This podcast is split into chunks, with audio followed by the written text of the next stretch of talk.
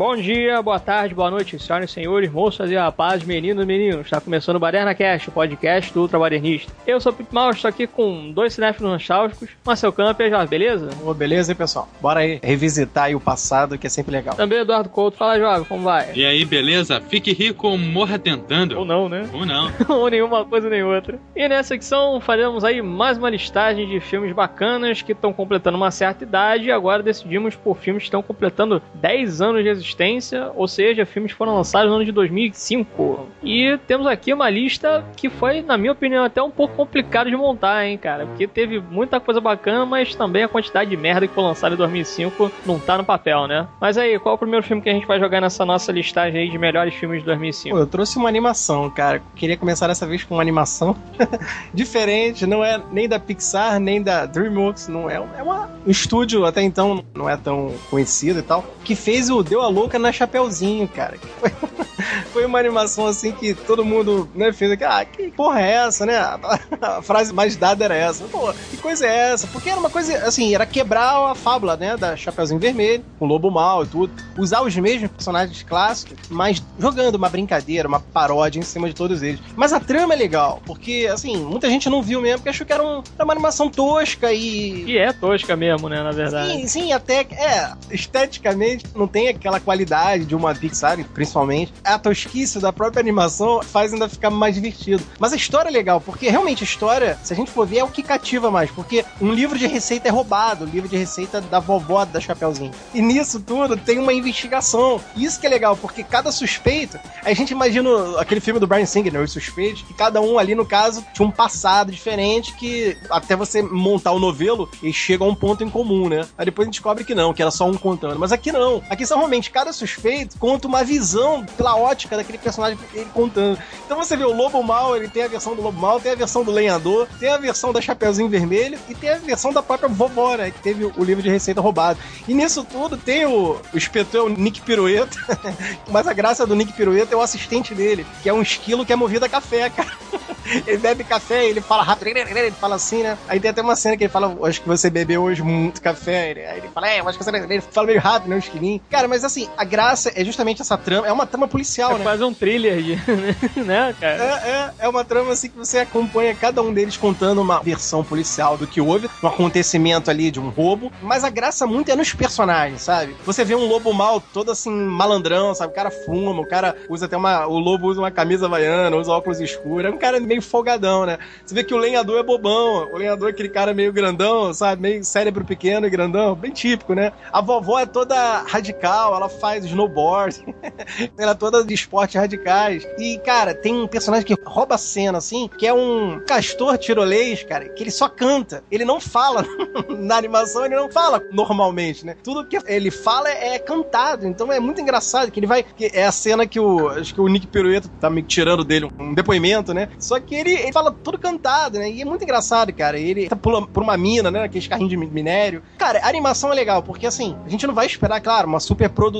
dessas da Pixar e DreamWorks. Mas a tosquice da própria técnica do desenho combina com esse espírito gaiato que a narração tem. Então, cara, eu acho assim que é um bom desenho animado, tá muito acima da média desses desenhos menores, sabe? Muita gente passa batida, ah, isso é bobo, isso é bobo. Mas eu acho que o Deu a Louca na Chapeuzinho, ele acrescenta algo legal, que é o que o Shrek ele fazia, pegar conto de fábula e quebrar, só que aqui o Deu a Louca ele não só sacaneia um conto de fábula, como ele faz você acompanhar em cinco pontos de vista diferentes, né? Cada um narrando, cada um falando o seu ponto de vista sobre um acontecimento, tornou a história interessante. E o final tem, você descobre quem é o assassino, sabe? Quem é o culpado, quem é o bandido. É um desenho que a trama deu um peso muito legal. E muita gente não viu, né? Porque ficou com aquele preconceito. Ah, não é da Pixar, não é da DreamWorks, quero ver não. Mas é bem legal, cara. Uma animação bem divertida mesmo. Um ponto bacana também do filme é o seguinte, que ele faz um inverso que geralmente as animações fazem. A animação é para criança e tenta, por meia dúzia de conteúdo, atrair o adulto também. Essa parece que é um pouco ao contrário, é porque a história em si, em teoria, é muito mais adulta do que para criança e você acaba atraindo o público infantil. Acho que é, é. ela fez o processo inverso. É, é. é, porque é uma narrativa quebrada também, né? Ela não é linear, justamente é linear. pelo fato de você estar tá vendo a, a, visão de cada um ali dentro daquele grande acontecimento, né? Isso aqui é bacana porque você meio que tem que montar o quebra-cabeça, né? Não é simplesmente você pegar um filme, sei lá, tipo o meu malvado favorito, assim, que o que vier tá valendo, né, cara? Você tem que prestar atenção para ver se você consegue matar a charada de quem ali é o responsável por roubar, né? O livro de receitas. E, pô, é muito legal mesmo, cara. É bem divertido. É bem dublado, inclusive, né, cara? Aqui no, no Brasil tudo, foi dublado aqui no Rio. E eu gosto bastante também, cara. O segundo é que realmente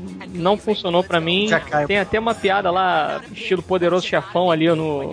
Agora não lembro se é Poderoso Chefão ou se é o Taxi Driver. Eu tenho quase certeza que é do Taxi Driver, mas enfim, não funcionou para mim no segundo filme. Mas o primeiro funciona muito bem, cara. É bem divertido mesmo e tem realmente essa trama bem bacana, com personagens assim que você realmente não espera, né, cara? Principalmente a Chapeuzinho, pô, Chapeuzinho ela dá porrada em todo mundo, cara. Ela tem habilidade ninja, né, cara? A vovó mesmo tem uma tatuagem na nuca, tem um macacão lá que o Bill, né, cara?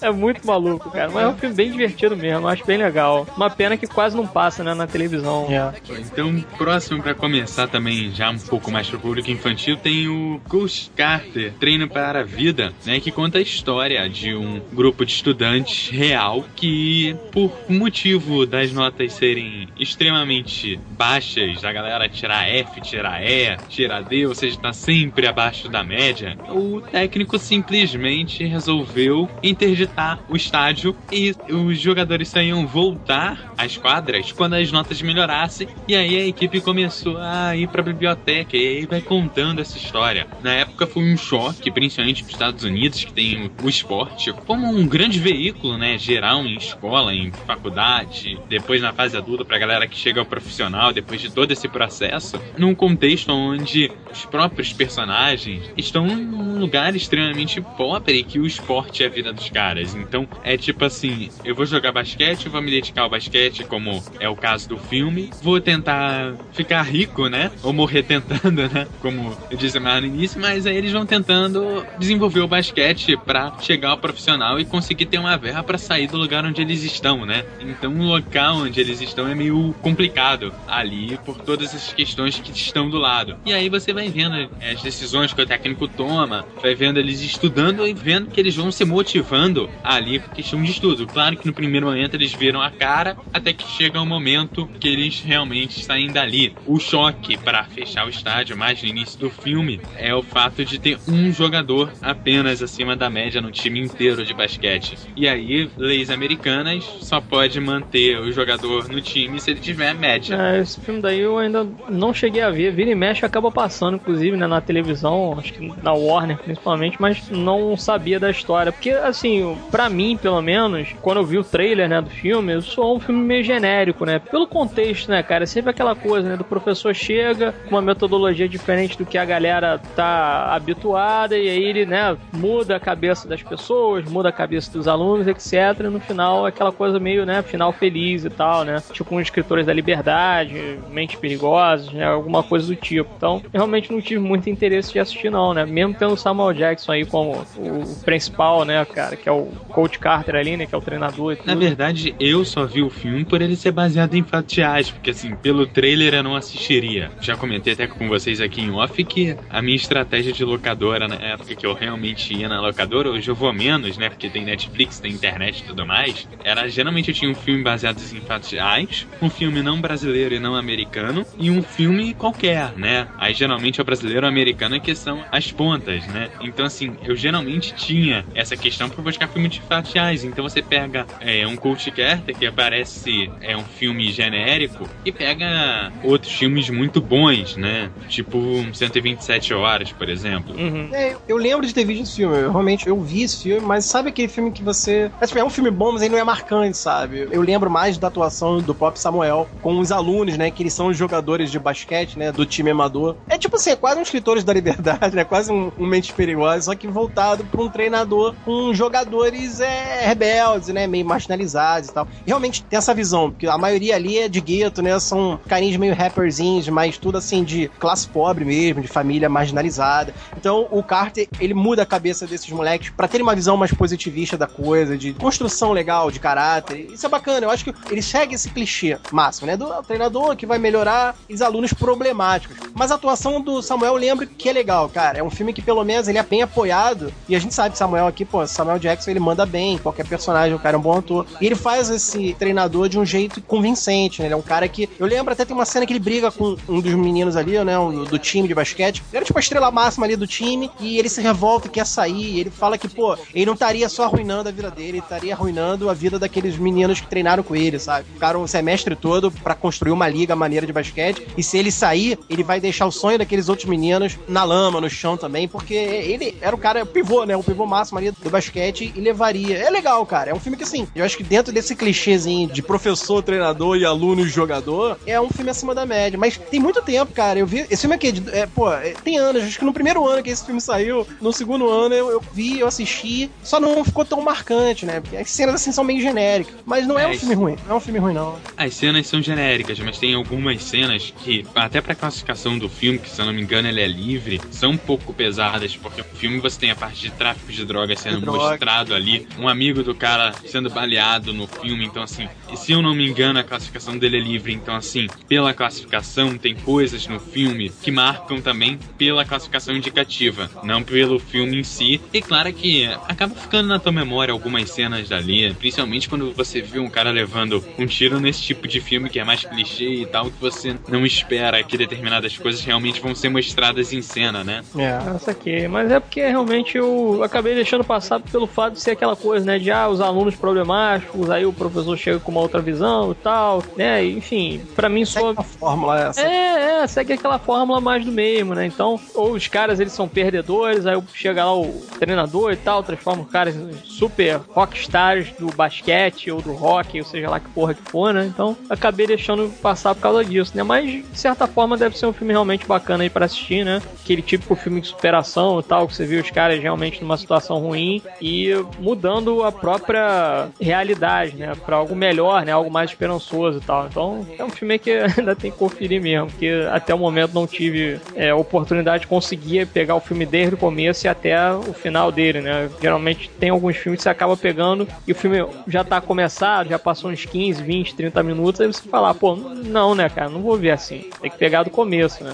E por falar em superação, acabei trazendo um aqui também que eu acho bem legal, bem interessante, que talvez aí seja um dos últimos filmes bacanas do Nicolas Cage, né? Porque a gente, apesar de saber que o cara já desandou bonito na carreira, continua assistindo os filmes dele, né? E esse daqui é um filme que eu acho que passou um pouco batido, inclusive, em 2005. Eu até tava pensando que ele era de 2006, mas enfim, tá em 2005 a gente vai falar dele, né? E nesse filme daí, o nome do filme é O Sol de Cada Manhã, né? E foi dirigido pelo Gore Verbinski, que ficou aí conhecido por causa da trilogia Piratas do Caribe, né? O, Rango e tal. E outros filmes aí, eu gosto também, por exemplo, do Ratinho Crenqueiro, acho bem engraçado também. E aí nesse filme, basicamente, O Sol de Cada Manhã é que o Nicolas Cage, ele faz ali um cara que ele tá separado da esposa, tá ali tipo num processo realmente de separação e tal. Ele tem uma certa depressão, né? Tem o pai dele lá que é feito pelo Michael Caine e ele trabalha como o homem do tempo, né? O Weatherman, né? Que é o cara que ele fala ali da meteorologia, né? Como que vai ser o dia e tal. Usa até uma peruca lá e tudo no filme, né? Lógico, ele tem que estar tá usando peruca depois de um tempo aí.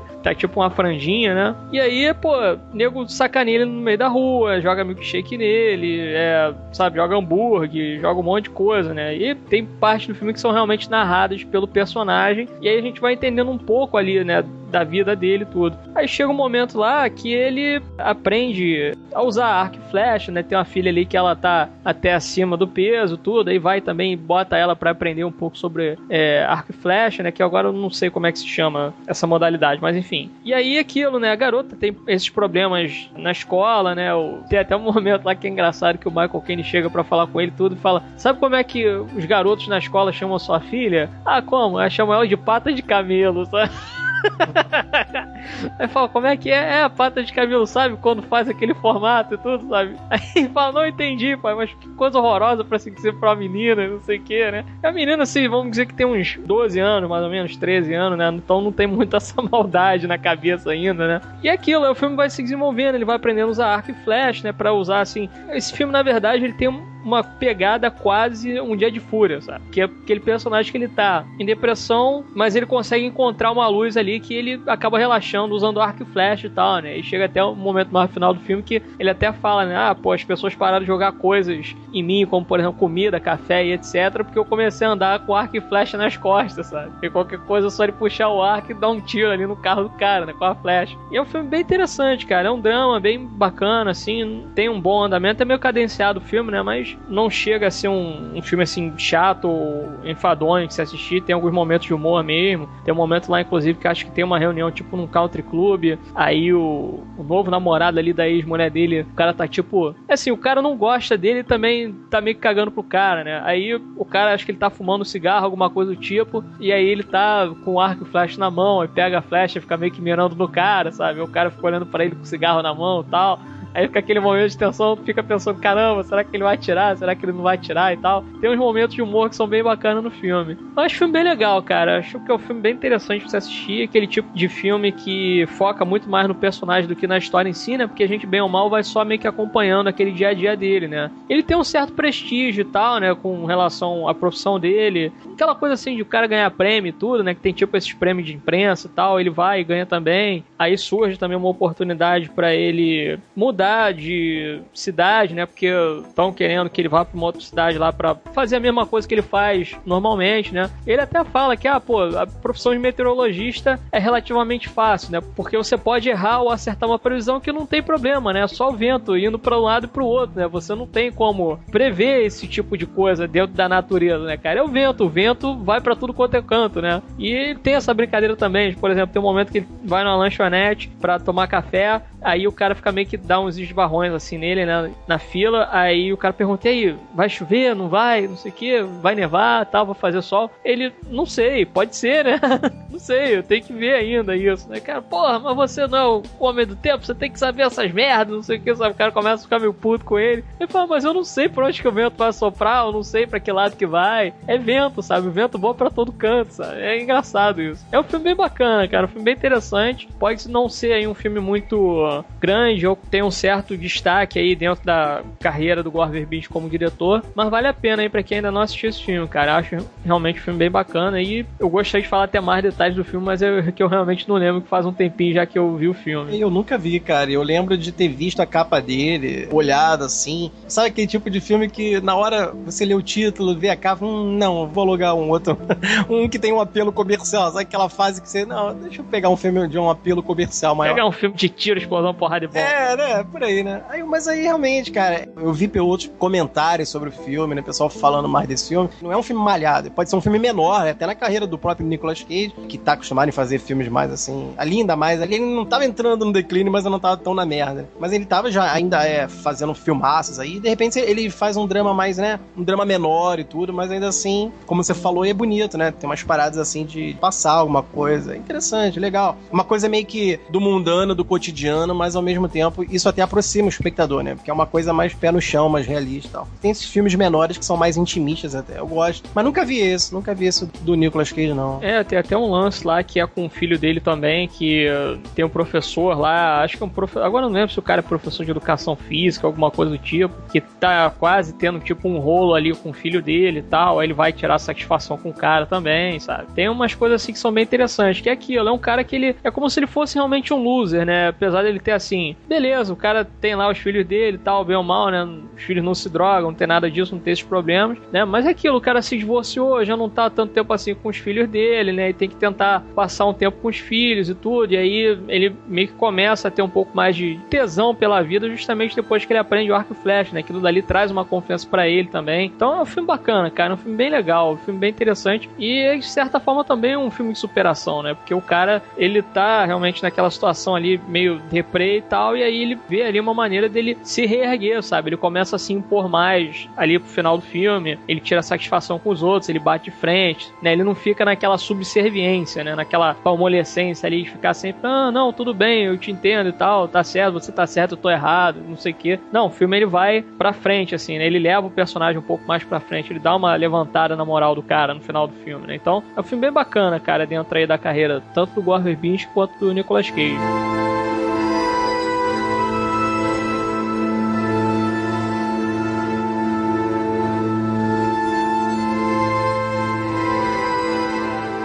Falando aí de filmes que muita gente não viu, como esse mesmo eu não vi do Sol de Cara Amanhã, trazendo um que todo mundo viu, né? Praticamente aqui, acho que é difícil alguém não ter visto V de Vingança, que foi o... Seria esse o próximo filme dos irmãos Wachowski, né? Pós-Matrix, ali tava todo mundo esperando os Wachowski virem, ali eles estavam bombando ainda, né? Foi ali em 2005, o último Matrix foi um ou dois anos antes Foi em 2003, então, tava... né? 2003. É, foi dois anos antes. Então, quer dizer, o Wachowski tava naquele poderio de moral e respeito, né? Mas eles acabaram não conseguindo dirigir, eles ficaram só na produção, junto com o Joel Silver, né? Que é outro fodão diretor. Joel Silver, que é desde os anos 80, produziu o Duro de Matar, enfim. Mas os Wachowski se dedicaram a um outro filme. Eles não puderam por causa da agenda deles, estavam já se dedicando ao Speed Racer, cara.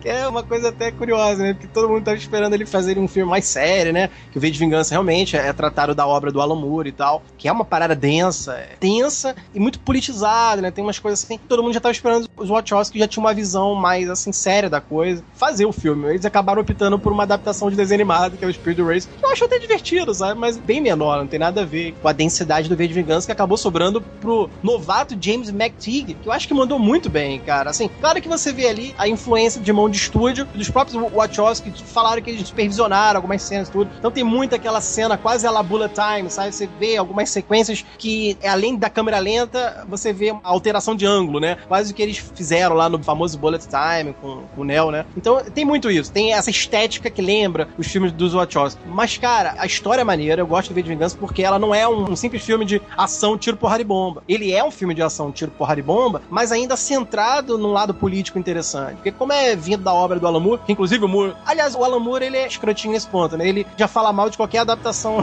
de quadrinho dele, sem nem mesmo ele ver o filme. Ele levanta a bandeira das não adaptações, né? Não interessa se às vezes pode ser um filme legal como esse. Eu gosto muito do V de Vingança, apesar de realmente, por ser um filme, muita coisa ficou de fora. Mas o que foi mostrado no filme, é aquela coisa, se você for esperar uma adaptação 100% fiel do quadrinho, no caso, porra, ia ser um filme de 5 horas, sabe? 4 horas. É a mesma coisa do Senhor dos Anéis, tipo. Então a gente entende que o cara precisa tirar, dar uma enxutada, fazer algumas mudanças e esperar para ele fazer mudanças para melhor, né? E eu acho que o McTeague fez aqui, né? O diretor conseguiu enxertar as passagens que eu acho que são relevantes. Que é a história da Eve, né? Uma menina feita pela ótima Natalie Portman, que inclusive demonstra muita força na atuação. Uma cena que ela raspa a cabeça, ela entra no manicômio, ela fica toda alucinada. No manicômio não, ela vai presa, né? E depois presa, é, tem cela, lá a revelação é. de onde que ela tava presa, né? Isso, ela vai numa cela bem suja, imunda. Você vê que bota uma camisolinha escrota nela, raspa a cabeça, ou seja, ela perde toda a vaidade nesse filme, né? E a Natalie, né, toda bonitinha tudo, e você vê ela pegando um papel forte desse. É uma atriz maneira que topa essas paradas. E, cara, e no contraponto, ela tem um ali que eu acho que ele é fodão, né, cara? O Hugo Weaving fazendo o próprio V, cara. E a gente não vê a cara dele, né, em nenhum momento. Ele não mostra a cara, né? O Hugo Weaving, pra quem não tá ligando, é o próprio agente Smith, né? E é um ator, porra, shakespeariano, teatral, todo assim, né? Ele realmente incorpora o personagem que, que ele faz. Ele trabalha muito a voz, né? Ele trabalha muito o gestual e a voz. Se a Eve é, é o fio condutor, né? É aquela personagem que a gente vai seguindo,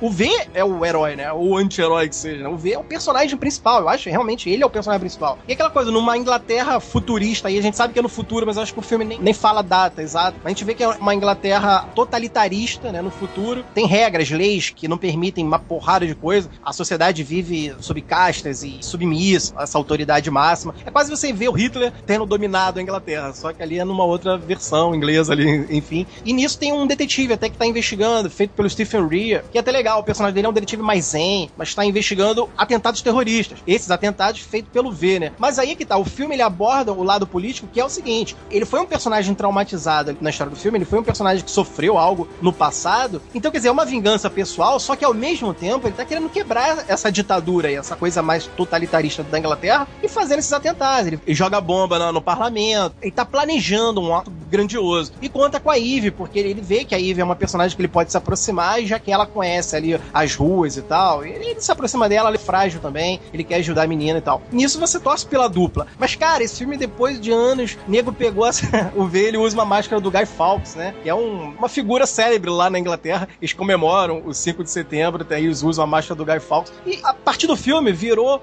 A partir do filme, não, acho que desde o quadrinho. Mas o filme popularizou mais que a imagem do Guy Fawkes seria um, de um rebelde comunista cara. E aqui no Brasil mesmo, depois daqueles manifestos malucos quebrando a porra da cidade toda pelos 5 centavos, botaram a porra da máscara do Guy Fawkes como comunista, cara. O Guy Fawkes, ele é anarquista, ele seria mais uma rebeldia contra... É, o extremo da direita, né? Exato, exato. Então, quer dizer, inverteram aí os valores, né? Corromperam, no caso, os valores. Mas tudo bem, deixando isso de lado, cara, V de Vingança aborda esse lado político, que é sobre exatamente o totalitarismo de uma Inglaterra, e podia ser qualquer outro país, né? Mas o totalitarismo universal dominando uma sociedade submissa e oprimida, e nisso você vê dois personagens desgraçados, realmente, porque eles sofreram uma desgraça ali, tanto a Eve quanto o V. Você entende o passado dos dois, e é muito maneiro, você vê que um era bastardo da sociedade, ninguém olhava, ninguém reparava, e o outro foi um prisioneiro de guerra, torturado e queimado. Então, quando você vê os dois se unindo contra uma Inglaterra que, porra, realmente parece insuperável, invencível, você torce pros dois. Cara, tem cenas muito maneiras, como o V entrando lá na, na estação de rádio, mudando o tape, né? Botando um vídeo gravado dele, ele explicando como é que ele vai fazer o plano dele de vingança. Como o final, quando ele pega, eu acho, uma porrada de soldados dos braços direitos ali, do líder ali total, e os caras estão enfrentando ele e quase fuzilam ele, né? Pega um tiro pra caramba nele no peito, só que ele usa armaduras e tal, né? Tipo, coraças mesmo, como colete. E ele, claro, ele fica ferido, mas ele fala assim: ideias são muito mais fortes e poderosas que balas, né? Porque a ideia nunca vai morrer, né, cara? Eu acho maneiro que ele, ele saca umas facas, cara, e esteticamente é muito bonito. Que é onde você vê que tem os dedinhos dos Wachowski ali. Ela é toda feita em câmera lenta. Você vê cada punhal que o V joga, cara, atingindo um ali, outro ali. E depois que ele foi meio que baleado, cara. Você vê o quanto o cara é fodão, né, cara? É maneiro, é um filme bom. Eu acho que em nenhum momento se perde. Muitos falam que, ah, não, mas começa com uma crítica, depois vira um filme comercial. Eu acho que não. Acho que se você vê até o final, a última cena ele falando com a Eve dentro do metrô, né, do vagão de metrô, você vê que ele quis alcançar aquilo, sabe? E ele faz dela quase uma pupila, uma discípula para entender esse lado de você ter a liberdade. Para ter sua liberdade, você tem que lutar às vezes. Porque não adianta você ser um povo que quer liberdade, conseguir os direitos, mas um povo que é submisso, aceita, não, não é por aí. Então, em alguns momentos, você tem que ser radical, você tem que se rebelar e realmente ir pras ruas e fazer acontecer. Só que dentro de uma, né, política certa, de uma visão legal. Eu defendo a visão do V ali, eu, eu torci pro cara. E, cara, o Hugo Eve mandou muito ali, a Natalie Portman mandou muito. Eu considero uma boa adaptação de quadrinho, cara. Acho que muita gente que venera muito quadrinho não gosta. Mas mesmo tendo lido o V de Vingança, que eu li recente até, eu consegui comprar o quadrinho ano passado, eu li ele todo. É muito mais completo, né? Mas, cara, é uma adaptação que eu acho que é de respeito, sabe? E, até por ter sido feito por um novato, James McTeague, que não tem nada tão, assim, relevante na filmografia. Pô, ele fez um V de Vingança, você sente que é um filme visceral, sabe? É um filme que, bem ou mal, tem seu aquele comercial, mas ele é um filme visceral. Ele tem essa intensidade. E o Hugo Weaving, como vê, marcou demais, né, cara? Personagem bem maneiro, né? E você tem vários momentos do filme que são extremamente bem marcados, que eu acho que em alguns tipos de filme, né, como no caso do V, tem que ser bem definido os trechos do filme, tem que ser bem definidos. Tem o trecho lá do início, que ele vai deixando a flor, que vai construindo o V, depois tem a parte da Eve que ele vai conhecendo, e depois tem a parte da Eve lá presa. Então depois tem a revelação, e aí no finalzinho que eu posso estar errado, tá? Mas eu acho que tem uma meia corrida, nada que prejudicasse o filme, mas eu tenho a impressão de que o final ele foi bem rápido. Depois que tem a revelação de onde que ela tá presa, o filme acaba acho que em 10 minutos. Eu acho a impressão que eu tenho. E aí lá no final é bacana, porque assim, tem uns trechos que parecem que ele tá perdido nesse trechinho, mas aí lá no final ele conversa no metrô com a Eve e depois tem a cena final que eu acho bacana, que é a cena onde ele distribuiu as máscaras e o povo todo tá na rua Usando. indo pra frente do parlamento com a máscara dele, como se o filme terminasse dizendo assim: ele cumpriu o seu objetivo, ele pode morrer em paz, entendeu? É um filme que acaba sendo completo. É, o que eu acho realmente maneiro é justamente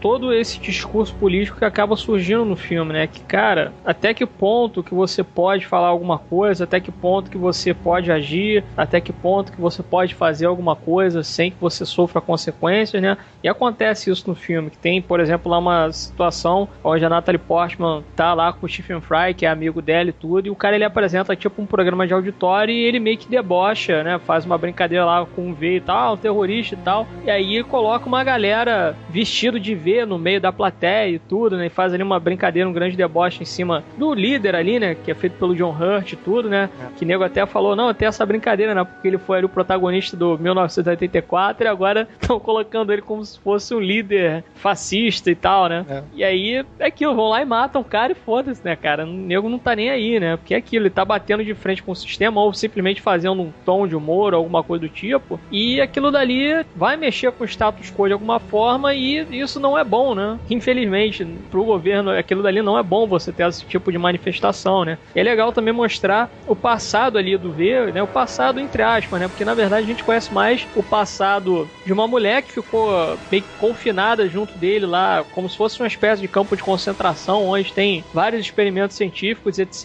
Então teve gente ali que foi torturada, foi morta, gente que foi mandada para lá tinha uma determinada especificação, por exemplo, ou era gay, ou era negro, aí no caso dessa mulher aí que ele acaba encontrando anotações dela, ela era lésbica e ela conta basicamente toda a história dela em vários papeizinhos, né? É. E a Eve vai lendo todos esses relatos da mulher ali, né? A única coisa que sobrou da mulher, porque na verdade ela acabou morrendo no meio daquela situação toda, né? Que tudo que a Eve tá passando ali com relação à tortura, de, sei lá, raspar o cabelo, jogar água na cara dela, dar tapa na cara, dar soco, etc. A mulher sofreu aquilo tudo também, né? E aí fica naquela, não, você sabe onde é que tá o cara, cadê o cara, que não sei o que, quem é esse cara, você sabe quem é o cara, etc. Blá, blá, blá, blá, blá. E aí chega lá e você tem uma revelação e nisso que você tem essa revelação, é interessante esse tipo de rima visual que acabam fazendo, né? Porque o V, ele foi um personagem que ele tinha alguma coisa e foi praticamente tudo extirpado dele. E ele acabou, entre aspas, renascendo do fogo, né? É. Enquanto que a Eve, ela acaba renascendo da água, né? Porque depois de tanta tortura e etc., né, ela lê tudo que aconteceu com a mulher e tudo, né? Ela fica muito mais. Ela se torna realmente uma pessoa muito mais dura, né? E aí ela chega ali naquele lance da tortura e ela tá ainda com medo de caramba, né? Não, por favor, não me mata, não sei de nada, não sei o que. Chega no final da tortura, ela olha pra cara ali do malandro, né? Do cara que tá interrogando ela e fala assim: pode me matar porque eu não tenho mais nada a perder, né? Então é interessante esse tipo de coisa, né? Que até que ponto que você vai como ser humano para você, entre aspas, perder a sua humanidade e você se tornar algo além do ser humano, além da carne, né? E é justamente esse o lance da ideia, né? Que ela, de certa forma, se torna realmente uma pupila ali, né? Do V, né? Que uma coisa que eu achei até legal na época que o filme foi feito, que teve entrevista, né? Com o Hugo Even e tal, e com ela, né? E aí ele falou assim: o que é interessante na relação do V com a Eve é justamente essa brincadeira de você colocar os caras ali em momentos diferentes. Ah, como assim? Ah, por exemplo, tem um momento que ele é o pai e ela é a filha. Tem momento que ele é o professor e ela é a aluna. Tem momento que ela é a professora e ele é o aluno, né? Porque ela também tem conhecimento e passa coisas para ele, né? E tem momento que eles, ao mesmo tempo que eles são amantes, eles também não são, sabe? Então é uma relação muito bacana, né? Que pensando até assim num filme que acabou fazendo fazendo isso bem, na minha opinião, né? É justamente o Silêncio dos Inocentes, né? Que tem, de certa forma, essa relação da Jodie Foster com o cara lá que trabalha com ela, que agora não fugiu o nome do ator, mas é um nome bem curto. É, tem esse tipo de relação, né? Dos dois ali. E é legal isso, né? Porque são realmente personagens são multifacetados, né? E, e o V mesmo é um personagem muito rico e, pô, a atuação do Hugo Weaving é fantástica, né, cara? Porque ele tá tendo que atuar ali justamente ser a coisa que é mais importante pro ator, que é justamente o rosto, né, cara? Então você não tem as expressões do rosto e o cara tem que trabalhar justamente só no gestual e na voz, né? Então, aquilo dali pro cara deve ter sido realmente um desafio muito maneiro, cara. Deve ter sido muito bacana. E é realmente um filmaço, cara. Acho que dentro aí das adaptações que acabou rolando das obras do Alan Moore, só teve duas, na minha opinião, que deu certo, né? Que foi o Ótimo e o V de Vingança. Porque o do Inferno é bem chato e a Liga Extraordinária nem se fala, né? Então a gente vai seguindo com Obrigado por Fumar, que conta a história de um lobista que vai tentando conduzir as pessoas a tentarem fumar, mostrando que as comprovações científicas é, não provam dependência do cigarro, não provam que ele causa câncer, não prova que tem não sei o que. Aí você vai vendo o filme se desenrolando dele simplesmente tentando convencer as pessoas de algo que está cada vez mais sendo provado que é exatamente o oposto. E nesse meio tem a, uma empresa né, científica que é apoiada pelas empresas de cigarro, ou seja, ela vai fazer experimentos meio que a favor das empresas detentoras ali da venda ali dos cigarros e tudo mais. E o bacana do filme é que tem outros dois lobistas que estão junto ali, que trabalham em outros setores. Agora eu não me recordo exatamente em que setores que eles trabalham, né? Mas aí então lá os dois, eles vão discutindo é, a forma com que eles vão lidando, vão rindo de algumas coisas que vão acontecendo e tal. Eles têm tipo um encontro ali meio que secreto para falar disso. E o filme vai se desenrolando até que chega um momento que se tem no Senado, lá no Congresso lá, tem um tipo uma reunião aonde vai se definir a questão que hoje a gente aqui no Brasil conhece bem de ter estas imagens ilustrativas do mal que cigarro pode causar, né? E aí ele vai bem mais pro final do filme, né? Ele vai tendo isso, ele chega a ser demitido no meio do caminho por não estar mais tão a favor assim das empresas de cigarro e tudo mais. E aí ele vai no Senado, Congresso, aliás, fazer lá o seu depoimento. E aí ele diz que, poxa, se o cigarro faz mal, se você vai colocar que ele causa câncer aqui, você tem que dizer também que você pode morrer no carro. Então você tem que pôr uma imagem dessa no carro, tem que pôr a imagem no refrigerante, que também faz mal, e aí vai desenvolvendo. E tem uma cena bem marcante que o cara pergunta para ele se ele daria um cigarro pro filho dele, e aí ele dá a resposta lá no filme, mas aí fica para quem quiser ver. É um filme muito bacana, eu acho que vale a pena até para você levar alguns ensinamentos ali do filme para convencer as pessoas que é bacana e é basicamente é isso. Cara, eu gosto bastante desse filme aí do Jason Reitman, acho que ele manda muito bem na direção, escalou ali o Aaron Eckhart para fazer o personagem principal ali, que agora não fugiu o nome, e ele manda muito bem, né, cara? O Aaron Eckhart, ele eu acho realmente um ótimo ator, e ele tá realmente bastante à vontade ali, né? Ele tá com um visual meio canastrão e tudo no filme, né? Porque é aquilo, ele tem que te quebrar no diálogo, né, cara? Te quebrar ali na fala. E começa justamente assim, né, com ele sendo entrevistado por um cara que tá meio que querendo derrubar ali a indústria do tabaco, etc, né? E aí ele, só num jogo de palavras, palavras acaba virando o jogo ali e vira quase que o, o super-herói, assim, sabe? Na visão da galera e o cara aí que tá meio que querendo acabar com a indústria do tabaco é visto como um filho da puta que quer ferrar com tudo, sabe? Com todo esquema e tal. E é interessante também o momento lá que ele vai. Tem uma cena também é, ali pro começo do filme que ele vai na escola do filho dele e dá tipo uma palestra, né? Falando sobre o que ele faz, né? Ah, o que é um lobista? Ah, o lobista ele faz isso, isso, isso. Ele vai lá e explica como é que funciona todo o esquema, né? Do lobista. E aí, o bizarro ali nessa cena é porque as crianças vão meio que fazendo perguntas para ele e tal, né? E a professora tá olhando ali. Aí ele fica falando assim: não, mas e essa coisa das mães e dos seus pais ficarem falando que você não deve, ou se você deve ou não fazer alguma coisa? Não é por aí, sabe? Você tem que tomar suas decisões por si mesmo. Então é como se ele tivesse assim: criança, se vocês quiserem fumar, pegar um cigarro, fumem, sabe? Vão fumar. É muito maluco aquilo dali, cara. Mas é assim: é que ele faz um discurso ali, cara. E é aquele tipo de discurso que ele tá. É como se ele já tivesse fazendo a cabeça daquelas crianças para que no futuro elas também fumem, sabe? É muito maluco aquilo. É, um, é, uma parada motivacional, né? Que as crianças acabam ouvindo e você imagina que no futuro vão ser futuros fumantes, né? É, muito maluco. E eu acho legal também é uma parte que ele acaba encontrando lá com os dois amigos dele, né? Que trabalham junto ali no congresso e tal. Que ele cuida da parte do fumo, né? E é, é que ele, é, eles chamam de ATF, né? Álcool, tabaco e Firearm, né, que é arma de fogo. Aí tem o David Kochner, que ele faz ali o cara que ele tá relacionado às armas, né? E você tem a Maria Belo fazendo ali a mulher que é ligada ao álcool, né? Bebida e tal. E ela sempre aparece bebendo uísque, né? E o outro sempre aparece com uma arma, assim, sabe? É bem engraçado aquilo, é meio bizarro. Mas é legal porque ele vai e fala, assim, sobre dados cientificamente provados, né? E tem até um momento do filme, numa conversa deles três, que eles sempre se juntam no mesmo lugar, né? E aí ele fala assim: ah, quantas pessoas o álcool mata por ano? E quantas armas de fogo, sabe, são responsáveis pela morte de alguém? Você sabe quanto que o cigarro mata por ano? Mata, sei lá, três vezes mais, quatro vezes mais do que vocês juntos, sabe? Então, pô, quem tá aqui é como se fosse assim: quem tá por cima da carne seca aqui sou eu, sabe? Eu cuido da parte mais sinistra aí de todo esse esquema de, né, venda e troca e etc, etc, né? Ele suborna lá um cara também que tá, inclusive, com câncer, porque ele era tipo um cara propaganda da Malboro, né? Aí ele fala com o cara lá, não, mas porra, você tem como aceitar esse dinheiro daqui, ou se você não quiser aceitar esse dinheiro, você faz o seguinte, você doa esse dinheiro daqui para uma instituição de caridade, para as pessoas que têm câncer, crianças, qualquer coisa do tipo, e você fica calado aí, sabe? Aí o cara fica, ah, é, mas e o meu dinheiro? Eu falo, pô, mas aí vai dar merda se você disser que você aceitou o suborno, sabe?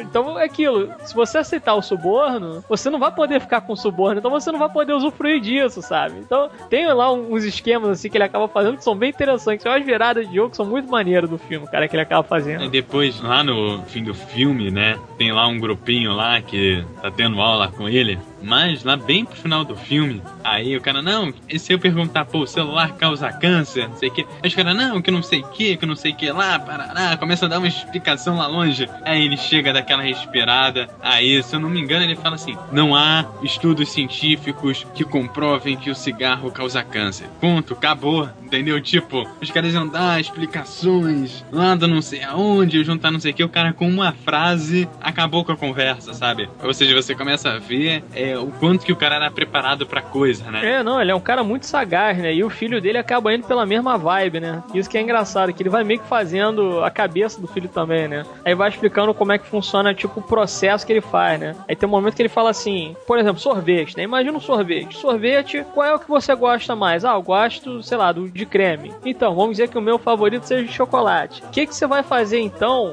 para falar a respeito aí? Você tem que mudar a minha opinião de alguma forma, né? Você gosta do de creme eu gosto do chocolate. Por que, que o de creme é melhor do que o de chocolate? E aí o filho dele vai explicando, ah, porque é isso, sei lá, mais crocante, é mais isso, não sei o que, o sabor é realmente melhor, chocolate é mais assim, né, mais amargo e tal, enjoa mais rápido, não sei o que. Então, falando, então, é exatamente isso. O que eu tenho que fazer é mudar a cabeça do cara pra ficar de acordo com a minha, sabe? É, muito maneiro, cara, é um filme bem legal mesmo. E tem uma participação, inclusive, do Rob Lowe, que é muito engraçada, que ele fala assim, que ele é tipo um empresário que trabalha com um monte de negócio ao mesmo tempo, né? Ele fala assim: não, a gente quer colocar um filme onde a gente tenha lá, sei lá, o Brad Pitt e, sei lá, Julia Roberts. Eles estão no espaço, acabaram de fazer sexo, não sei o que, e aí, pum, eles têm que fumar um cigarro lá pra dar uma relaxada e tal. É uma ficção científica, tem amor, tem drama e tal, mas tem que ter uma parada com cigarro no meio lá que é pra atrair a atenção do público, etc, né? E tem uma outra situação que ele acaba ligando, sei lá, 3 horas da manhã, 4 horas da manhã pro Aaron Eckhart. Aí fala: caramba, você sabe que horas são é, aqui, né, né? Que tá assim, horário, fuso horários diferentes, né? Dentro ali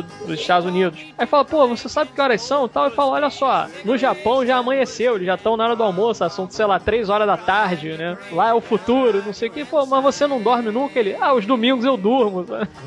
é muito maneiro, cara. Tem assim uns pensamentos interessantes que você acaba criando ali com o filme, né? Que ele, na verdade, é aquilo, ele não tá exaltando o cigarro em momento nenhum. Na verdade, ele tá também não, ele não é um chapa branca, na verdade, né? Não é um filme chapa branca. Ele mostra ali que realmente tem é, malefício o cigarro, mas ao mesmo tempo não é tanto cigarro assim que mata as pessoas, sabe? Tem outras situações aí que, pô, às vezes o cara pode ter uma saúde já debilitada por qualquer coisa, entendeu? Então é aquilo, ele deixa em aberto se você deveria fumar ou não. O ideal é você não fumar, né? Porque a gente sabe que realmente dá um monte de problema aí no corpo, tá? Ficar broxa, não sei o quê. Tem um monte de coisa aí que pode dar merda, né? Até com depressão também que você pode ficar, mas mas ele cria todos esses questionamentos assim em cima, né? E ele tem também uma, uma estética bem interessante que ele acaba fazendo no filme, né? Porque ele é um filme assim que ele tem alguns momentos de humor e tal, tem umas sacadas que são bem estéticas mesmo, e enquanto que outros filmes dele acabou sendo uma coisa um pouco mais linear, um pouco mais sobra, né? Esse tem uns momentos assim que são mais caricatos, eu acho isso bem bacana. Uma pena que atualmente ele tem mandado mal aí como diretor, né? É, e vale ressaltar também ainda pelo Obrigado por Fumar, né, das cenas do próprio filme da metade pro final, que aí você começa a ver a separação um pouco do trabalho e da vida pessoal do personagem protagonista ali, que é interessante você ver isso também e gera aí outras discussões além do próprio fato do cigarro ali em cima e do convencimento das pessoas também. Esse filme também tem tempo, cara. Foi na, acho praticamente no ano que ele saiu. É, os detalhes, detalhes eu não vou lembrar, mas eu justamente foi o filme que eu mais gosto ainda hoje do Jason Reitman. Muito mais que Juno, e até aquele do Sem Escalas que eu sei que o Pimp adora aí. Mas eu acho o Obrigado por Fumar, ele tem essa parada extrovertida no filme que eu acho que o Reitman não aplicou mais, sabe? Essa coisa caricatural mesmo, né, que o Pimp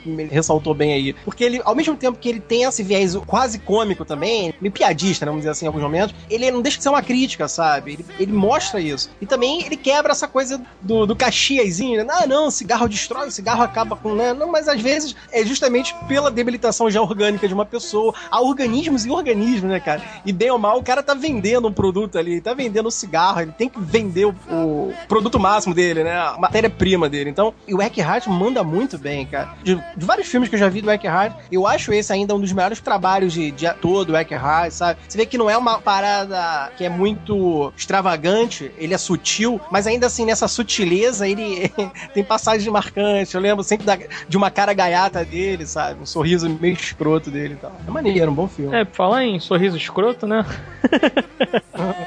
tem aqui um filme onde, de fato, o Jake Gyllenhaal faz umas caras meio de escroto, né, cara? É um filme que eu gosto bastante também. Eu só vi coisa umas duas vezes, talvez, o filme, mas é de fato um filme também marcante, né? E o Aaron Eckhart, ele é um soldado ali, praticamente enviado para campo para resolver vários problemas aí, várias pendengas relacionadas ao cigarro, né? E a gente tem um aqui que foi mandado lá para a Guerra do Golfo, que é o Soldado Anônimo, né? Que foi dirigido pelo Sam Mendes e o nome do filme é Jarhead, né? E o Jarhead é por causa do corte de cabelo, né? Aquele reco militar que você bota tipo uma cuia na cabeça você corta, né? Aquilo dali fica daquele jeito, estilo militar, né? E a ideia do Soldado Anônimo eu acho interessante porque também é um filme que tem um pouco dessa crítica em cima do papel dos Estados Unidos dentro daquela época lá, onde rola aquela guerra e tal, né? Afeganistão, né? É, tem guerra pra cacete aí, né? E de fato foi a do guerra do Afeganistão que foi a mais próxima e tal, né? Que é um filme até bem mais próximo, não é assim tipo um Três Reis, né? Que rola ali na época que, sei lá, tinha o Saddam Hussein e tal, Irã, Iraque, aquela coisa toda. Então,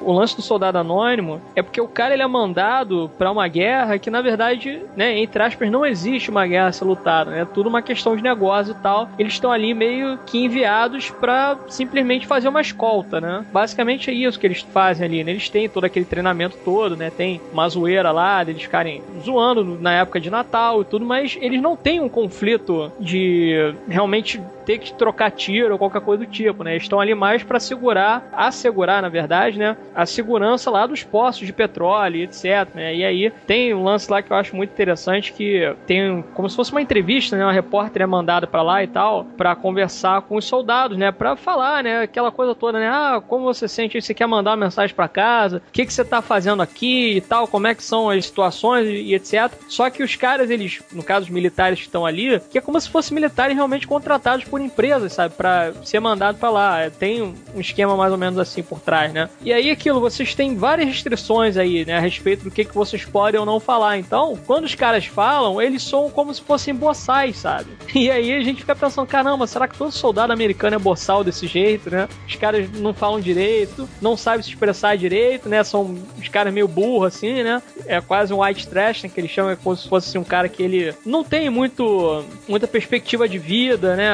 Esse tipo de coisa. E aí tem assim, tem muita coisa que é narrada pelo Hall, né? Aí, por exemplo, nesse lance mesmo da entrevista, é, os caras vão fazendo às vezes pergunta pra um cara e o cara ele fica parado, sentado, olhando pra câmera. O Hall, em alguns momentos, ele faz tipo, uns momentos ali de humor né, e tal. Ele até fala lá com a mulher: Ó, oh, tem coisas que eu infelizmente não posso falar porque isso é confidencial, sabe? Ah, não, isso é confidencial também. Ah, o que que não é confidencial? O que não é confidencial é que eu gostaria de mandar um abraço, um beijo para minha mãe, pro meu pai, pro meu irmão, pro meu cachorro, não sei o que e tal estamos aqui, estamos bem, é legal, aqui é divertido e bababá e etc, né? E aí você vê que tem os problemas hierárquicos ali, né? Tem, por exemplo, o cara, ele, pra ser punido, tem que limpar lá, tipo, uma latrina, né? E ficar cagado lá dos pés à cabeça. E aquilo é um filme muito mais reflexivo, na verdade, que um filme de guerra. Tem até um momento lá que tem os conflitos, troca de tiro, etc, né? Mas não chega aí tão longe, né? Mais aquela coisa, imagina assim, tipo um Platum, né? É quase um Platum, só que não tão Platum, porque o Platum ainda tem guerra, tem nego se drogando e tal, tem um monte de coisa ali, né? Aquelas brigas ali, conflitos internos tudo. E tem até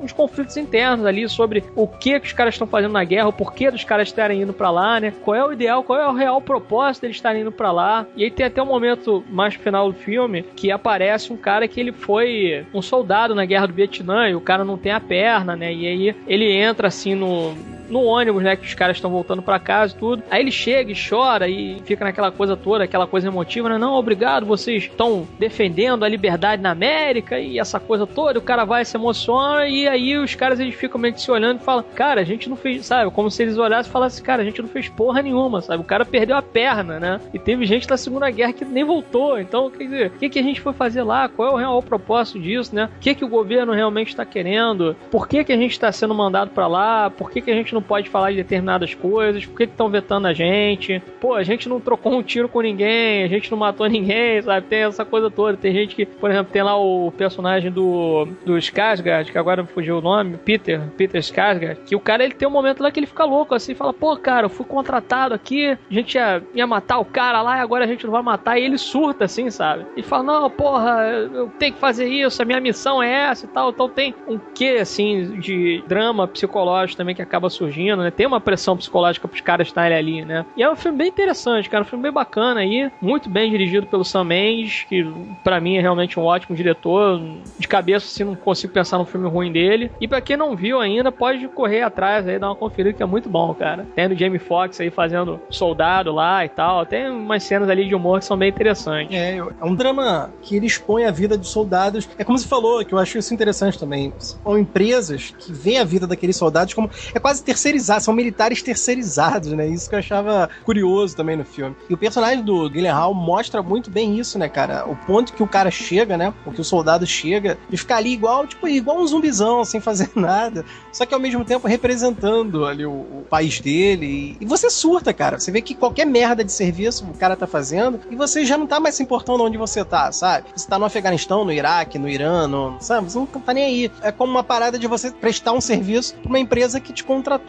O Sam Mendes, ele manda bem, porque ele é um lance que tá expondo essa visão crítica em cima de uma guerra, mas não é um filme de guerra, é um filme de drama, só que ele coloca de uma maneira incômoda, sabe? Você olha aquela situação ali, é, é isso, é bizarro, né, cara? Dá vontade, porra, sai logo daí, né? O que esses caras estão fazendo? E se divertem. Tu vê que tem cena que o Gyllenhaal até, ele raspa a cabeça, ele fica todo careca, aí os caras estão meio que brincando com ele, ele, ele sorri, sabe? Acho que até o Gyllenhaal deu uma malhada fazer esse filme que tá meio musculoso. Então tu vê que são soldados que se divertem nesse universo meio, meio caótico, né, cara? Porque bem ou mal estão num, ali num cenário de guerra, né, cara? Os caras estão armados, estão com farda, e qualquer merda que deles vão ter que ir pra troca de tiro. Só que uma parada tão artificial, né, cara? Sam Mendes, ele deixa isso claro, né? O quanto soldados podem ser apenas peões, né, cara? Funcionários a serviço de algo assim que, porra, eles mesmos não sabem por que estão ali. A parada é legal. Por isso que até o título é interessante, Soldado Anônimo, porque pode ser qualquer um ali, cara. Não tem nome, não tem nada. Você é, um, é só mais um blindado ali, sabe? Como se fosse uma arminha jogada no terreno ali e foda-se, né? É, mas esse filme merecia uma revisada e eu tem tempo, eu acho que eu vi uma única vez também, tem tempo já. Não, vale a pena, cara. É realmente um filme bem interessante e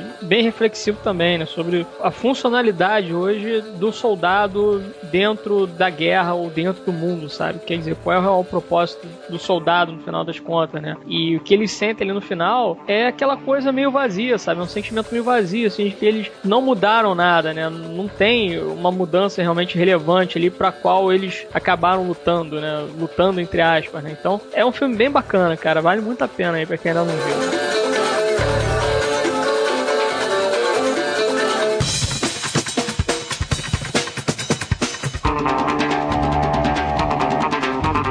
É, e falando em guerra, ou todo esse mercado e elo, esse laço que traz a guerra, cara, o Senhor das Armas, né, que eu acho um filmaço, cara. Eu acho até hoje a obra-prima do Andrew Nichol, cara, que é o cara que fez... Cara, é até inconcebível você imaginar que é o mesmo cara que fez a merda da Hospedeira, né?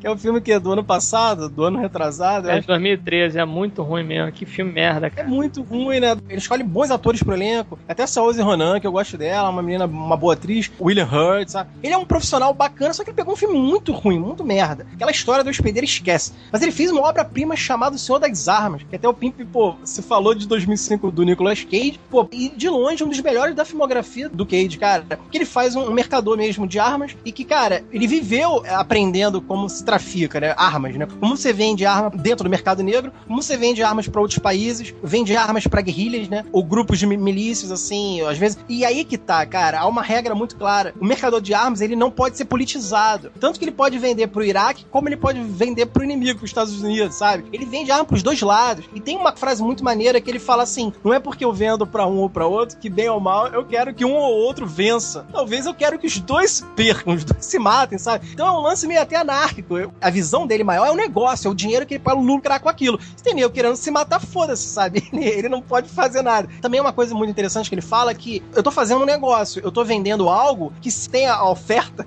é porque tem nego que tá precisando, tem a demanda. Ainda. Então, quer dizer, o dia que o tráfico de arma acabar é porque um dia o, mundo deixou de ter conflitos, de guerras e tudo mais. Beleza, aí eu paro. Mas enquanto a guerra, vai existir o vendedor de armas. E, cara, o filme mostra que ele vende arma para militares americanos, ou seja, militares americanos compram nele, soldados normais mesmo, de guerrilha, compram nele. Traficante de arma, né? Tem até a parte da África, que mostra lá os milicianos africanos lá em guerrilhas, compram nele no mercado negro. E, cara, é muito bacana. Uma das melhores introduções também de frase impactante tem nesse filme, que começa assim, a abertura do filme já ele falando assim, há 550 bilhões de armas de fogo no planeta. É pelo menos uma arma de fogo para cada 12 pessoas. Aí ele fala assim, só que a pergunta que fica é, como armar as outras 11, sabe? Então, tipo assim, a visão dele é deixar todo mundo armado. O que essas pessoas vão fazer com a arma? Vai matar, se vai virar terrorista, se vai assaltar um banco? Não é com ele mais. Assim, o destino da arma, ele não se interessa. E aí que tá, o filme mostra isso, a irresponsabilidade dele sobre o destino da arma, mas ao mesmo tempo, o profissionalismo dele em saber vender. E ele sabe ao calibre, ele sabe falar da arma russa, ele sabe falar da arma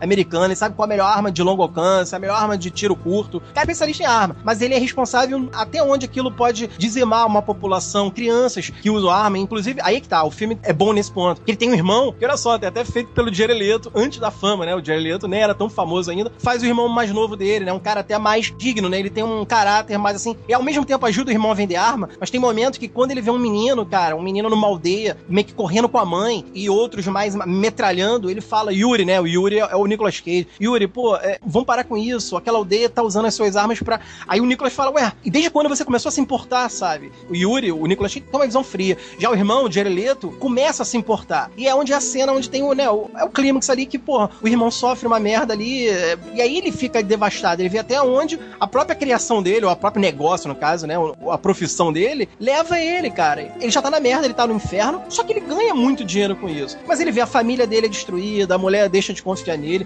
tem um agente na cola dele que é feito pelo Ethan Hawke, que é muito bacana também, porque ele até fala assim, acho que é Jack Valentine, né, o nome do agente feito pelo Hawke, ele fala assim, o Valentine é o pior tipo de policial. Ele é o policial que ele sabe que eu tô fazendo erro, mas ele não vai ser corrompido e não vai fazer merda para conseguir me pegar, para conseguir me prender, sabe? Ele vai querer me prender pelos métodos legais, pelas vias corretas. Ou seja, esse é o pior policial, que não tem como subornar, não tem como corromper o cara. E é maneiro. Mas, cara, tem a melhor lição final. Olha só, é a melhor abertura. Ali mostra como uma munição, um projétil, é fabricado até chegar numa arma que vai parar na cabeça de um menino. Isso é a abertura do filme. Já na abertura do filme, o Andrew Nick ele mostra a munição saindo da fábrica até chegar na cabeça de um garotinho na rua. E o melhor final, cara, que é o diálogo entre o Yuri, né, o Cage, e o Jack Valentine, que é o Ethan Hawke. Os dois estão na mesa e ele fala assim: Você sabe quem é o meu empregador? O meu empregador é o homem que talvez ele venda mais armas por dia do que eu vendo por ano. É o presidente dos Estados Unidos, cara. E, cara, é muito foda. Ele diz um negócio: se você tentar me prender, faça o outro tomar o meu lugar, sabe? Porque é o que ele quer mostrar. A política vive disso, sabe? Existem guerras, existem conflitos é, regionais ou entre nações. Isso é política, cara. O presidente dos Estados Unidos, o presidente mesmo, ele não vai sujar as mãos tendo que mandar uma arma pro exército dele que tá lá no Iraque. Ele vai mandar um vendedor de armas, sabe? O que o filme acaba fazendo é uma denúncia. Tanto que termina assim: os maiores países fabricantes de armas e que ajudou em aumentar o tráfico de armas é Estados Unidos, Rússia, tem uns países mais do Oriente Médio, né? E aí ele diz assim no final. E curiosamente e ironicamente, esses países são os maiores representantes da cúpula de segurança da ONU. Olha o lado contrastante e até debochado que é. Ao mesmo tempo que eles fazem parte de uma cúpula, da maior cúpula de segurança da ONU, Estados Unidos, Rússia e tal, eles são os maiores fabricantes de armas e culpados indiretamente por qualquer guerra e conflito bélico, né, cara? Eles vendem armas à torta e à direito. E é um filme corajoso, é sério, porque ele faz a denúncia dentro da própria casa, ele fala que o maior vendedor de armas é o presidente americano, na época era o Bush, né, ali. E, cara, é um filme visceral, sabe? Tem cenas violentas, tem cenas de, de realmente, tipo, a morte do Jared ali é uma parada agressiva, porque era o último elo de humanidade do Yuri, sabe? Era quem ele ainda... Ele gostava do irmão, porque ele já tinha perdido a esposa, o filhinho pequeno, que tinha uns 5 anos. Ele tava na merda já, né? Ele, ele era um cara só de dinheiro, milionário, mas sem mais ninguém em voz, sem mais amigos e tal. Então ele ainda tinha um irmão, cara. E quando o irmão fala, pô, as suas armas estão sendo usadas para derrubar aldeias de crianças, cara. E aí ele fala, pô, e desde quando você se importa? Aí quando ele vê a morte do irmão, ele realmente ele vê, porra, que merda, que desgraça eu já tô. Então o Jack Valentine, o personagem do Hawk, até fala assim: é realmente eu nunca vou conseguir te prender. Mas sabe o que ainda me conforta? É que você estaria no inferno, dentro de uma cadeia, não é? Não, mas acho que você já tá nele, cara. Ele vai embora e deixa o Yuri meio sozinho na sala, assim. Quer dizer, você acaba vendo, é um poderoso empresário de armas, mas ele é o responsável por vários morticínios daí, né? Genocídios e tal. E é um cara na merda e a própria família não aceitou isso. Cara, um filmaço, cara. Senhor das Armas é. Eu recomendo para todo mundo que já gosta do Nicolas Cage, que não conhece conhece o Andrew Nichol, cara, que é um ótimo diretor. Pode ver os enquadramentos que o cara cria no Senhor das Armas, é sensacional, sabe? E é um filmaço, cara. Eu acho que um dos melhores de 2005 aí, do, até dos anos 2000. Acho que um filme corajoso. Eu gosto de filme assim, que, porra, joga na ferida um sal ali, sabe? E deixa nego, pô, caralho, que parada braba, parada pesada, né? Mas é um bom filme, um ótimo filme. Bom, então seguindo aqui com a nossa lista, falando com essa questão de arma e tráfico que tem do Senhor das Armas, a gente passa pro Fique Rico Morra Tentando. O filme conta a história do rapper 50 Cent, né? Toda a questão dele desde criança até a fama. Aí tem a, a ele traficava drogas, mexia com arma e tudo mais, desde pequeno, com 12, 13, 14 anos, até a parte dele ir crescendo no meio e tal. E ele escrevia ali as letras dele e tal, ia tentando desenvolver e vai mostrando o caminho dele também para conseguir é, um certo sucesso. Né? E no meio do caminho, ele acaba sofrendo perdas né, na família, ele perde, se eu não me engano, ele perde um irmão por conta de questão de território, da venda de droga e tudo mais. E mais na frente a gente vai vendo ele já mais crescido é, os desafios para ele conseguir o mínimo de equipamento para conseguir gravar a música dele, para conseguir mandar o Madema e tudo mais. Aí que as questões contratuais que a gente sabe que existem, né, na, no meio musical e dali para frente mostra o caminho dele até a fama realmente, né? É, eu confesso que eu não me importo com rapper, né? Principalmente o 50 Cent. Mas eu conheço a história dele, que ele levou nove tiros, né? Inclusive levou um tiro na cara. Sobreviveu. E sobreviveu, né, cara? Porra, que atirador de merda que deve ter sido esse maluco aí, né, cara? Ou é um tirador de merda, ou o cara tem corpo fechado mesmo, né, cara? Pois é. Tem uma história que é até contada no filme, depois eu fui até ver se era para valer mesmo, e é um dos tiros acertou a língua, acertou alguma coisa ali naquela região. Foi a bochecha dele, né? É, é. que a voz dele foi alterada, cara. Hum. Acho que chegou até ser pontos vitais, né, no corpo. Aquele tipo de tiro que se tomou ali, cara, tá fudido, vai morrer, sabe? Mais ou menos isso. Mas realmente eu não cheguei a assistir o filme, não. Mas tem esse lance, por exemplo, de mostrar um pouco ali da. Né, a gente tá falando da máfia aí, das armas e tudo, que aliás, uma curiosidade que eu acabei lembrando, tem uma cena no Senhor das Armas, né? Porque arma, tiro e tal, né? Enfim. O Senhor das Armas que o Nicolas Cage tá, tipo, vendendo uns tanques de guerra, alguma coisa do tipo, e aquelas armas, aqueles tanques de guerra que estavam ali, são do Yuri verdadeiro, cara. Ou seja, aquilo dali é do carregamento do cara mesmo, né? Do personagem que ele tava fazendo ali, né? Que, inclusive, biografias também, né? Tudo conectado aqui. Mas esse do 50 Cent, eu não sei, chega a aparecer isso de máfia ali dos estúdios e tal, né? Porque tem esse lance de máfia lá também, né? De estúdio e tal. Principalmente dentro desse universo aí, né? De rappers e o caramba, né? Hip hop e tal. É, esse ponto não tocou, mas chegou assim, questão de divisão de território por droga e tudo mais. Tem uma cena que, já mais no meio, que pro cara conseguir, agora eu não sei qual é equipamento, ele chega lá com a irmã, com uma amiga, com a filha, sei lá, vira pro cara, chega assim, não, se ela fizer não sei o que pra você, você manda a parada aí pra mim, não sei o que, só tem 50, custa 300, entendeu? Uhum. Então tem algumas coisas. A cena em si não mostra como todo o filme para pegar um pouco mais leve, porque o filme já é pesado o suficiente, não precisa disso, mas é uma das cenas marcantes do filme, sim. O antes e o depois. O antes e depois do quê? Depois da cena, porque ah, tá. é, tem a parte antes do pagamento da negociação e depois quando a menina lá sai, é uma outra cena marcante ali do filme também. Aham. Uhum. É, porque aquilo, como é um filme biográfico, tudo,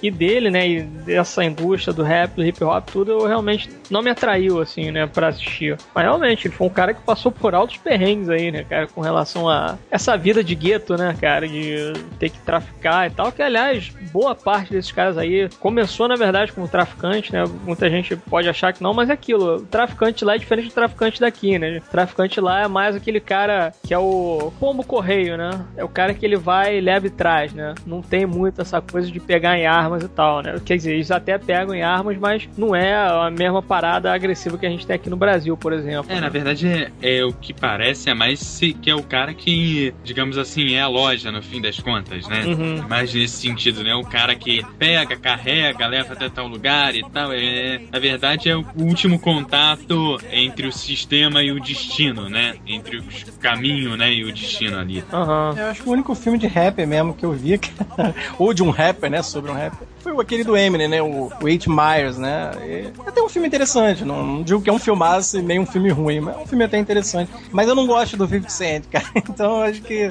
muito por isso. Eu também não sou fã do Eminem, mas aquele filme ainda foi interessante. Mas normalmente eu não vou muito. Como Pimp não é um universo que me atrai, tudo, né? Eu, eu acho que tivesse até passando na TV, eu não. Ah, não, e tal. Não pararia pra ver, mas esse episódio aí dos tiros, que, porra, era pra matar o cara, não, é, não era possível, cara. Foram quase 10 tiros em cima do negão lá e o cara sobreviveu. Aí, nego. Acho que eu lembro até na época, cara, que falaram que ele tava em um estado bem grave, né? Não, não ia sobreviver. E o cara foi se recuperando. Eu acredito mesmo que ele deve ter uma resistência, uma composição física muito foda, muito boa, né? Que levou tiro, realmente, em partes vitais.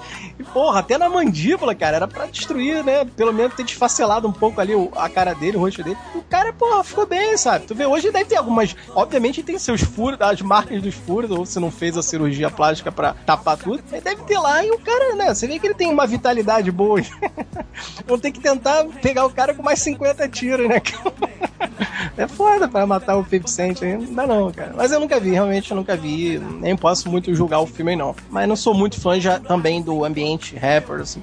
já não gosto muito do gênero, né? deve ser mais por isso. Não, na verdade vai bem pelo nome do filme, do Fique Rico Morra Tentando, porque a impressão que o filme me deu é que ele quase morreu realmente, porque ele tomou nove tiros e depois ele conquistou a fama, sabe? Então vai bem na linha do próprio título que foi dado aqui no Brasil. E uma coisa também do 50 Cent é que isso pelo menos é, é a, seria o, a qualidade do cara, né? Vamos chamar de qualidade. É que ele virou um produtor foda, porque bem ou mal ele começou a produzir só Aí dessas divas, tipo a Beyoncé, né? Tem álbum que é produzido por ele e tudo. Quer dizer, ele começou a ganhar muito mais grana sendo produtor musical, né? Entrando nessa vibe de estar tá por trás desses outros cantores e tal, e não muito pela frente, cantando e fazendo os rappers, não. Ele, como produtor, talvez ele tenha se dado até melhor, né? Pô, um cara mais de, de negócios e mais rico até do que se ele fosse só um cantor de rap, né? É, falar aí em levar tiro e o caramba, né? Trouxe um filme aqui que tem até a cena de tiroteio mais no final do filme, mas que foge totalmente dessa coisa mais. Como é que pode dizer? Eu não diria crítica, não, que tem crítica também no meio, né? Que, na verdade, tudo que você pega de literatura inglesa, principalmente, você tem muito disso, né? Você tem um emaranhado de coisa ali que você sempre mistura os gêneros, vamos dizer assim, né? Até em série mesmo, né?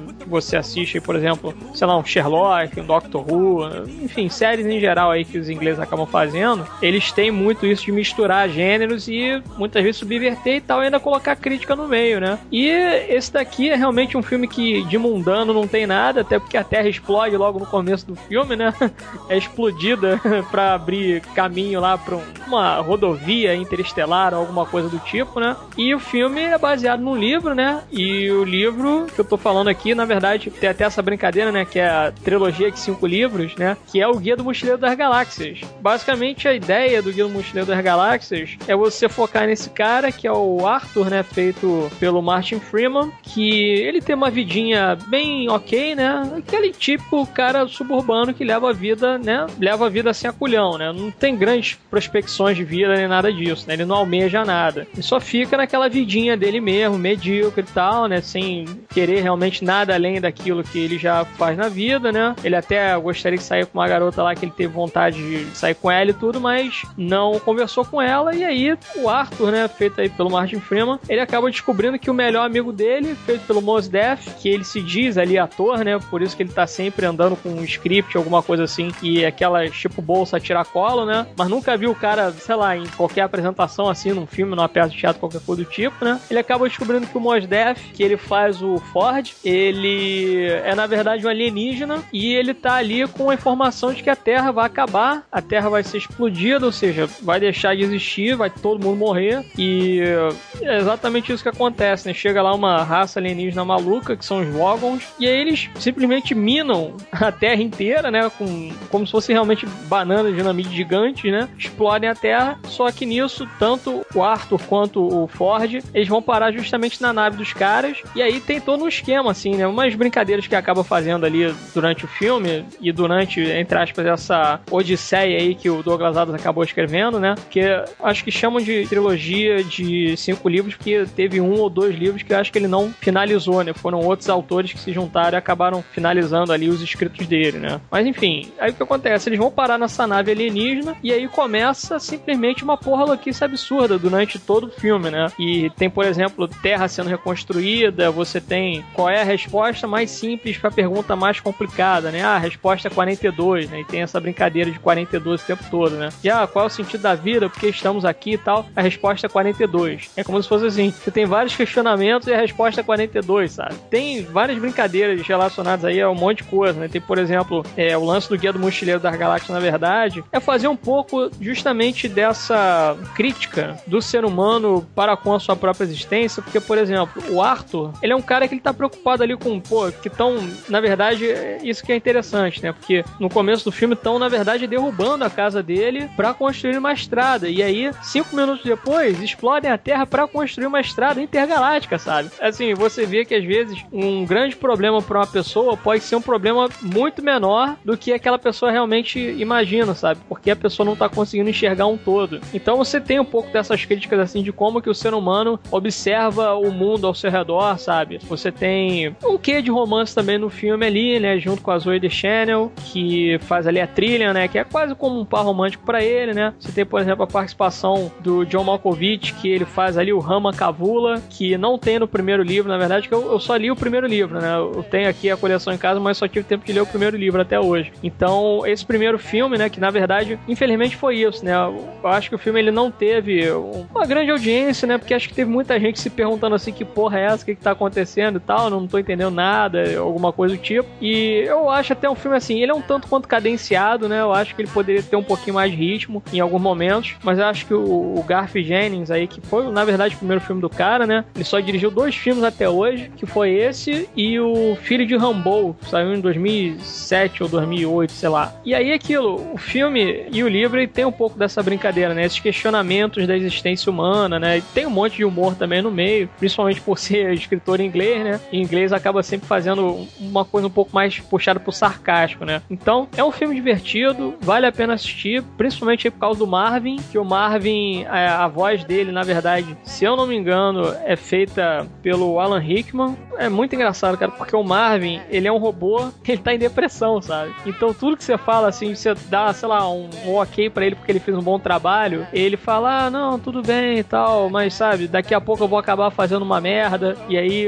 isso que eu acabei fazendo não vai servir de muita coisa. Tem vários momentos de humor em cima, né? De vários personagens. O Arthur, ele é um personagem um pouco mais bobão, assim, né? Que é a cara do Martin Freeman, né? Ele fez o Bilbo, vê a cara dele e a cara do Arthur Dent, né? Que é o principal ali, o personagem. É praticamente a mesma coisa, né? Aquele cara que é o peixe fora d'água, né? E aí é ele é basicamente a história de um personagem que é apresentado ao resto do universo, né? Ele sai daquele mundinho dele literalmente, né? Porque ele pega uma carona ali numa nave alienígena e aí ele sai nessa odisseia espacial fazendo várias coisas malucas e tendo interação com vários personagens malucos e inusitados, sabe? Com outras regras e outros conceitos que são apresentados e tal. Então, é um filme realmente muito bacana. Eu acho que o livro é realmente mais interessante que o filme nesse caso, mas vale a pena também conferir o filme que tem ali umas sacadas bem interessantes e bem engraçadas que vão se desenrolando aí dentro dessa aventura espacial. Então, pra quem ainda não viu aí o Guia do Mochileiro das Galáxias, pode conferir que é uma boa sessão da tarde, sabe? Não é o melhor filme do mundo, não é o melhor filme do mundo inglês ou o melhor filme, sei lá, espacial, mas é um filme divertido e vale a pena dar uma conferida aí para quem ainda não assistiu e sente um pouco de falta de filmes de aventura espacial despretensiosos, sabe? E com alguns questionamentos existenciais ali bem bacanas. É, basicamente é tem a classe A que tem aqueles filmes que realmente é pra vir bilheteria e tal, né? Depois tem filmes da Marvel, esse é a classe 2, né? Que entra aqueles filmes da Disney mais pra sessão da tarde, né? Sim, o filme não é nem da Disney, na verdade, né? Que é uma produção inglesa e tudo, mas é mais ou menos por aí. É, é assim, imagina que você vai assistir tipo uma ficção científica dos anos 80, sabe? Que é uma parada muito maluca, com vários conceitos bizarros e etc. E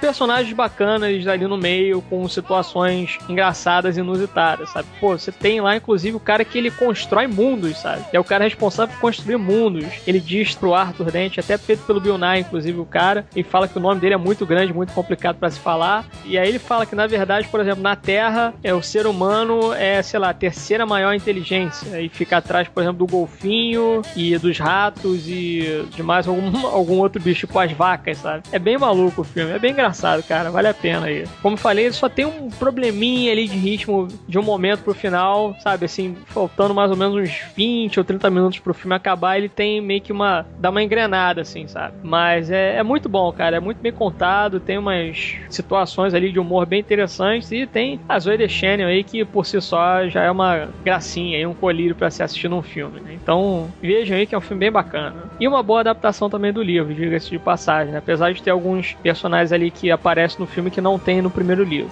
Bem, então é isso, chegamos ao final da descrição, espero que tenham gostado. Dúvidas, críticas, sugestões, etc. para contato arroba ou deixe seu comentário trabalhista.com.br. Vem mais tarde, beijo na sua alma e recordar e viver.